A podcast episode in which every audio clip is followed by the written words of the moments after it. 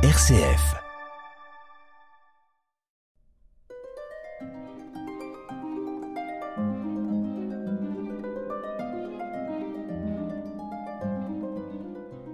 Chers auditeurs, comme je vous l'avais annoncé la dernière fois, nous allons aujourd'hui visiter la cathédrale de Cahors, un édifice original, notamment par la présence de deux immenses coupoles surmontant sa nef. Et couverte d'ardoise, elle tranche sur l'environnement, puisque euh, les maisons de Cahors sont couvertes de tuiles d'un joli rouge orangé. Cet édifice romano-gothique est, euh, comme euh, le pont fortifié médiéval Valentré, classé au patrimoine mondial de l'humanité au titre des chemins de Saint-Jacques de Compostelle. D'ailleurs, il n'est pas rare d'y rencontrer des pèlerins se reposant, ayant mis à terre leur lourd sac à dos, priant. Sur un grand panneau au fond à droite de l'église, donc, de cette cathédrale, ces jaquets déposent parfois un chapelet, un ruban avec une intention de prière ou tout autre objet symbolisant pour eux leur voyage. Cahors se trouve en effet sur la Via Podiensis, en gros qui est nord-est-sud-ouest en France, c'est la voie qui démarre au Puy-en-Velay et le chemin le plus emprunté parmi les quatre grandes voies pèlerines qui existent dans notre pays. La cathédrale de Cahors est dédiée à saint Étienne, le premier martyr, comme celle d'Auxerre, de Bourges, de Metz, de Sens, un martyr dont l'existence nous est connue par les actes des apôtres. C'est en fait probablement la quatrième cathédrale, celle que nous voyons. La quatrième se succédant sur ce lieu, la première ayant été probablement construite elle-même à l'emplacement d'un temple romain. Donc l'essentiel de ce que nous voyons a été bâti entre le XIe et le XVe siècle. Donc il y a eu des transformations sous l'impulsion des évêques, mais aussi des riches chanoines. Alors en 1119, c'est une date point de départ, on le verra, le pape Calixte II consacre le maître-autel de l'époque. Vous savez que les églises sont orientées en général ouest-est. Alors, à Cahors, les parties les plus anciennes, donc romanes, sont les deux portails sud et nord, la nef et les coupoles. L'abside, elle, est gothique, de même que les chapelles latérales, et aussi la façade. Commençons par faire le tour de ce vaisseau qui regarde vers le Lot. Alors, la façade, elle surprend. Elle peut même susciter un peu de réticence pour les visiteurs qui sont habitués à des visages d'église délicatement ornés. Parce que son allure est lourde, austère, quasi militaire. Il y a peu d'ouverture. On dirait presque une muraille de château fort. Enfin, il y a quand même une rosace qui se déploie au-dessus du porche. C'est un exemple de ce qu'on appelle le gothique méridional et on retrouve ce type d'art sévère dans d'autres églises du sud-ouest, par exemple Notre-Dame du Thor à Toulouse ou Saint-Jacques de Montauban. Et d'ailleurs, euh, c'est pas seulement une façade, hein, c'est un massif composé de trois travées. L'église est précédée d'un narthex, c'est pour ça qu'on parle de massif, et surmonté d'un beffroi est entouré de deux tours. On n'a pas vraiment ce qu'on appelle un clocher habituel. Alors, ce gothique méridional, il faut le mettre en lien avec l'hérésie cathare. Les parfaits, les ecclésiastiques cathares, critiquaient le luxe de l'Église catholique. Alors, cette hérésie a été vaincue lors de la croisade des Albigeois, entre 1209 et 1229, mais la victoire militaire ne suffit pas, pas plus que l'Inquisition, pour regagner les esprits. Alors il y aura des manières beaucoup plus douces, et le gothique méridional est à sa façon militant. Il retourne contre la dissidence son parti pris d'austérité en l'adoptant lui-même partiellement. Bon, puis ajoutons qu'il y avait des statues qui ornaient la façade, mais qui ont été détruites sous l'effet des aléas de l'histoire, par exemple la prise de Cahors par les protestants en 1580. Signalons tout de même que depuis quelques années, comme ailleurs, et notamment à Rouen, les soirs d'été, de belles illuminations colorent cette muraille austère. Et euh, ce n'est pas par euh, cette vaste entrée que l'on pénètre, sauf exception, dans cette cathédrale. Ce n'est pas non plus à gauche, par le portail nord, mais nous allons l'évoquer, parce que c'est vraiment un joyau roman du sud-ouest. Alors, ce portail nord, donc à gauche quand on fait le tour de l'église, a un tympan sculpté dans la lignée de celui de Moissac, Moissac dans le Tarn-et-Garonne. Et il date, en gros, de la même époque, au milieu du, du XIIe siècle. Comme lui, il possède un grand Christ majestueux sculpté, qui bénit d'une main et de l'autre tient un livre. Mais si le Christ couronné de Moissac est très solennel, on pense pratiquement à un empereur romain, avec une lourde couronne, et s'il est entouré de symboles des quatre évangélistes, vous savez que ce sont des animaux et un homme, alors lion pour Marc, taureau pour Luc, aigle pour Jean, et puis un homme pour Matthieu, et en dessous, 24 vieillards de l'Apocalypse, sur trois registres. Ça, c'est à Moissac.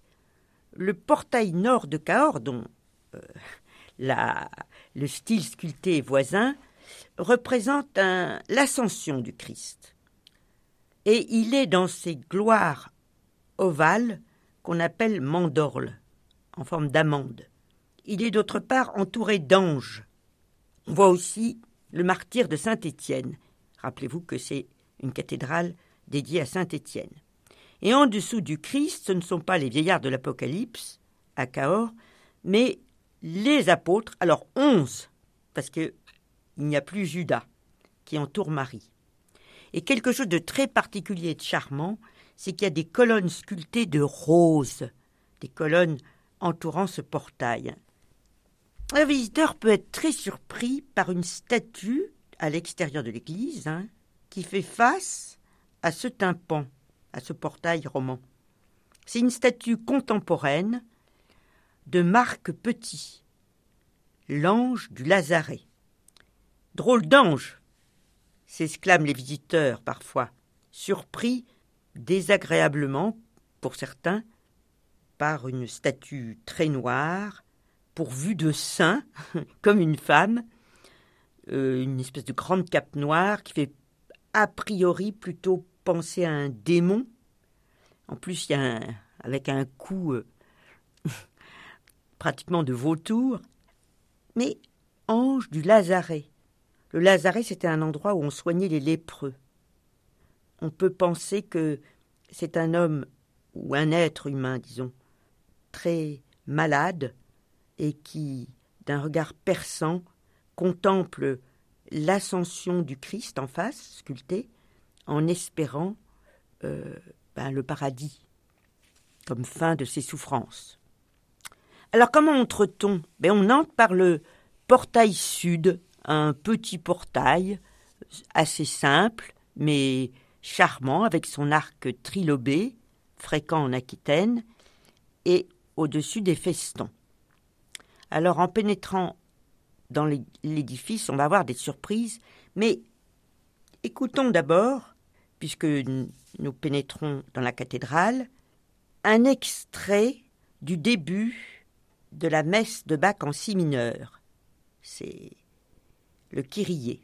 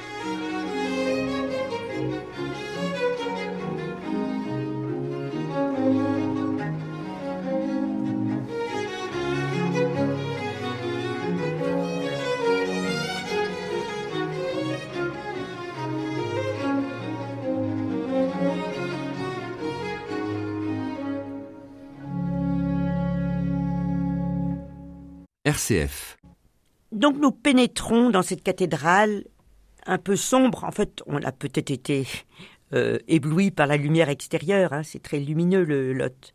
Et ce qui frappe peut-être d'abord, c'est l'ampleur de la nef, dépassée en Europe seulement par Sainte Sophie de Constantinople, et soulignée par l'absence de transept. Alors quand on aime les chiffres, 20 mètres de large, 40 mètres de long. Et levant les yeux, on découvre l'intérieur des deux grandes coupoles. Bah, l'une est décevante, enfin un de ses intérieurs, parce que lors d'une restauration ancienne où on n'appréciait pas spécialement la peinture médiévale, on l'a recouvert de ciment. Mais la seconde, magnifiquement émouvante, de grandes figures de prophètes qui entourent la représentation du martyr de Saint-Étienne au centre. Et si on garde la tête levée, on aperçoit des vitraux contemporains inaugurés en 2013.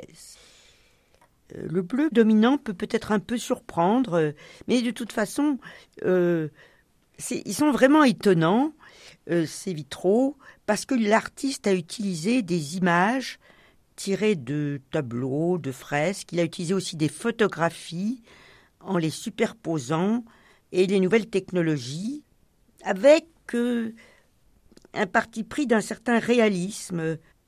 Enfin, il représente les quatre évangélistes, mais d'une façon si originale qu'on a tout de même besoin du panneau explicatif qui permet de décrypter ces nouveaux vitraux. La cathédrale actuelle a subi donc de nombreuses transformations. Faisons le tour en partant de la gauche, donc euh, du nord. Ces modifications au cours des siècles, on a signalé déjà les destructions de 1580. Alors, les, protestants, mais les catholiques n'ont pas fait mieux à d'autres endroits, notamment le, plus célèbre d'entre eux à l'époque, c'est local, hein, c'était le vicomte de Gourdon, famille célèbre du, du Quercy. Et il a emporté carrément un hôtel pour en faire une table de jardin, qui a été retrouvée plus tard dans son château de Sennevière. Il y a un endroit dans la chapelle de Saint-Perboire qui mérite notre attention. Alors d'abord, Saint-Perboire, euh, c'est un saint local, il est né près de Cahors, il a été martyrisé en Chine en 1840 et on voit son corps disloqué euh, pratiquement sur une forme de croix. Et en dessous, un crucifix très original, mais tout récent, lui. Datant de 2019, nous reviendrons sur cette date. Le Secours catholique a élaboré la croix des grandes pauvretés. Alors, de quoi s'agit-il? En bas, des personnes ou des objets vus comme négatifs. Par exemple, à tort, hein, souvent. Par exemple, des enfants, lorsqu'ils sont exploités par le travail. On voit aussi une valise de migrants. Alors, il y a aussi des produits chimiques utilisés euh, pour la culture, des armes. Au milieu, des objets ambigus, comme tout ce qui a trait à l'informatique, à l'automobile et même à l'eau, puisque l'eau, elle est parfois vitale, elle est parfois aussi gâchée par des usages euh, tout à fait secondaires. Et encore plus haut, des objets positifs, des livres, des photos de famille. Sur la croix, la nature, symbolisée par des fleurs et des oiseaux. Et tout en haut de la croix, un bateau, pour signifier que, à l'avenir, on peut changer de cap. Le Saint-Esprit, sous forme de colombe, couronnant le tout. Ce choc de modernité fait réfléchir et touche euh, souvent les visiteurs. C'est de l'art naïf, mais profond. Écoutons, puisqu'il euh, y a ce bateau et cette colombe symbole d'espérance dans l'avenir, écoutons un extrait de la très célèbre symphonie du Nouveau Monde de Dvorak,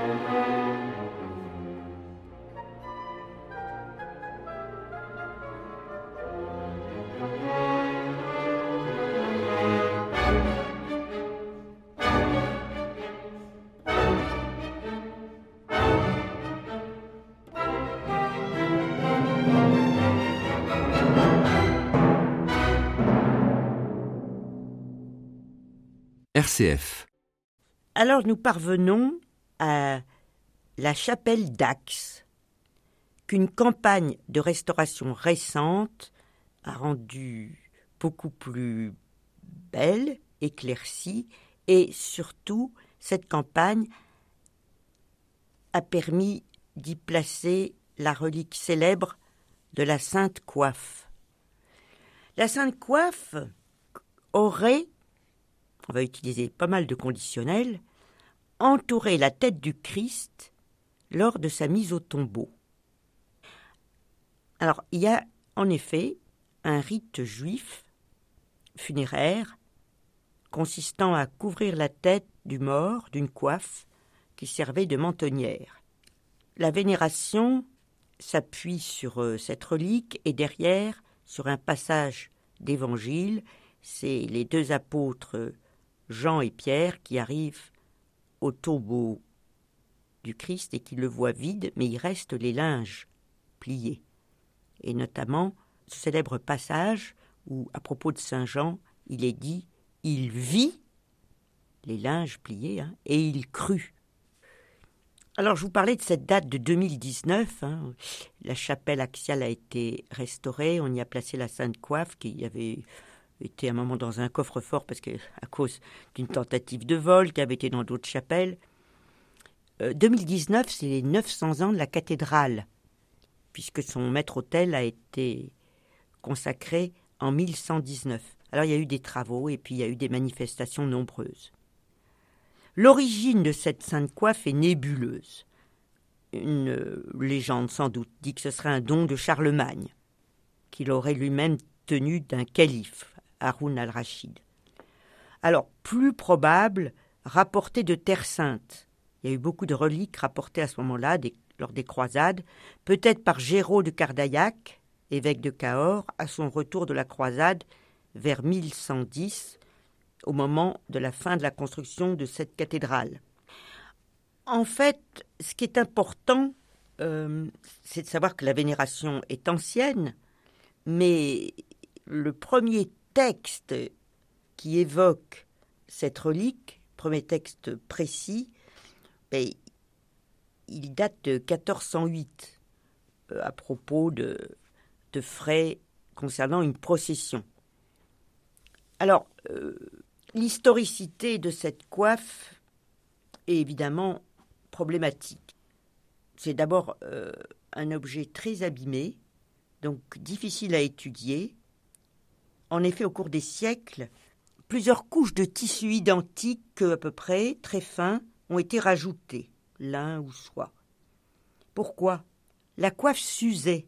Au Moyen Âge, elle était déposée sur la tête des pèlerins qui le désiraient, puis, alors, à un autre moment, elle a été emportée par les protestants. On retrouve ce fameux Antoine de Gourdon, récupéré plus ou moins dans la boue.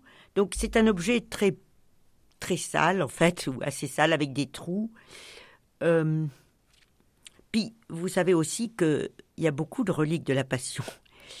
Et notamment, il y a plusieurs linges considérés comme saints. Il y a le Saint-Suaire d'Oviedo. Alors, c'est en Espagne, la Sainte Tunique d'Argenteuil, et encore d'autres.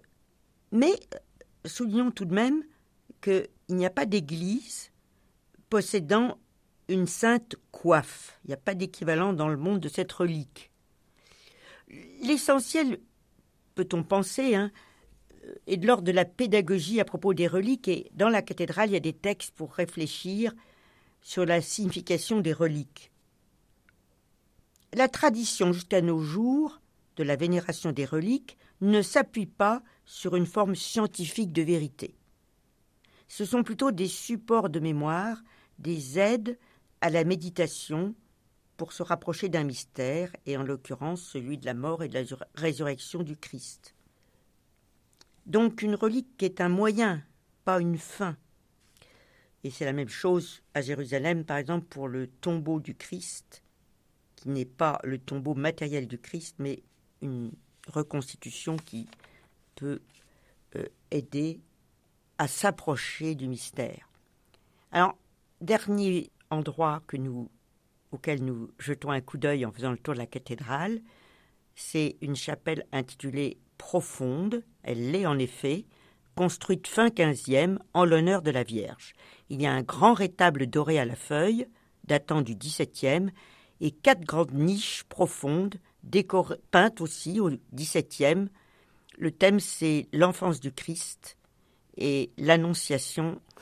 C'est ma préférée, spécialement tendre et naïve. Ce pas des peintures de grande qualité artistique, mais voilà, c'est un témoignage aussi de foi.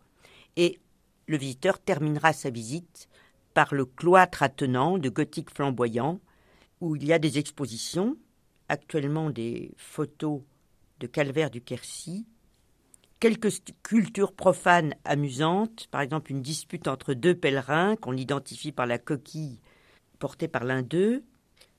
Donc voilà, la cathédrale de Cahors, je vous conseille, si vous le pouvez, de la visiter, au moins virtuellement. Elle a plus de 900 ans maintenant.